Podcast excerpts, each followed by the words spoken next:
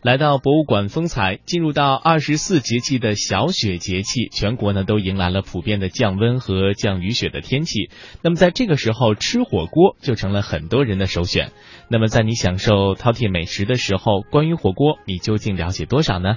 我们先带大家到位于重庆的一家火锅博物馆去逛一逛。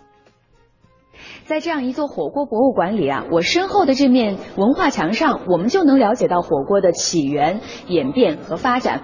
而在整个大厅呢，陈列的都是各个时期不同的材质的火锅的锅。那您看，发现了一个特别有意思的，这就是清代早期西制相同火锅这样的锅，您见过吗？博物馆里陈列了很多从藏家手里淘来的宝贝，包括先秦到现代的一些灶具器皿。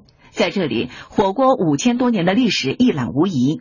据介绍，火锅天下宴博物馆分为四层，一楼为火锅历史和文化展示区，楼上则可以品尝火锅美食。你觉得火锅就是楼上吃火锅，楼下是博物馆这样的形式怎么样？呃，新颖，在重庆市首首家的时候还是可以。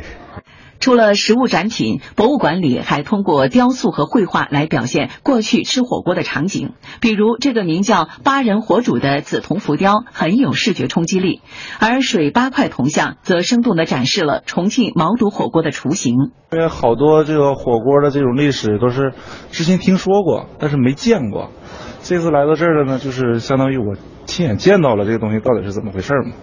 据介绍，重庆火锅天下宴博物馆是由我市三十六名企业家共同投资建立。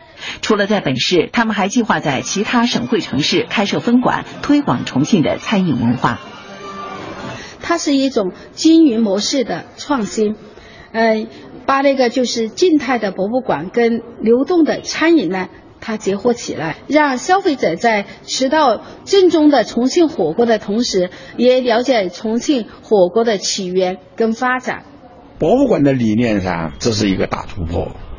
他把火锅吃火锅的场所跟火锅的历史，把食材、食料和食客，就是吃火锅的人一起参与，是一个现场博物馆。这在博物馆上。理念上是一个，应该说是一个创新的，让重庆的火锅插上文化的翅膀。嗯，火锅大家经常吃，那到底什么才能算是火锅呢？不知道有没有思考过这一点啊？呃，三五好友围炉而坐，烫着小酒聊着天，这似乎成为了很多中国人朋友之间相聚的时候最常见的方式之一了。特别是在一些下雨啊或下雪的日子啊。那作为一种起源于民间的传统饮食方式呢，火锅已经经历了千年的演变，像器皿啊，还有食材等呢，都是发生了翻天覆地的变化。但是啊，有一个共同点，那就是用火烧锅，以水导热。煮食物，那根据史书《韩氏外传》当中呢，就写着说，古代祭祀或庆典要击中列鼎而食，也就是呢，众人要围坐在四鼎，呃，在鼎的四周，将牛羊肉等放入鼎中当中呢，来煮熟，然后分食。而学界大多也以此作为了火锅的萌芽。嗯，那我国的火锅究竟是在什么时候达到兴盛期的呢？答案是在晚清时期。那么根据清代档案史。史料从编当中记载，清乾隆四十八年正月初十，乾隆皇帝办了五百三十桌的宫廷火锅。而到一七九六年，清嘉庆皇帝登基的时候，曾经用一千五百五十个火锅来承办筵席。那这个规模，别说是在古代，就是放在现在，都是令大家瞠目结舌的。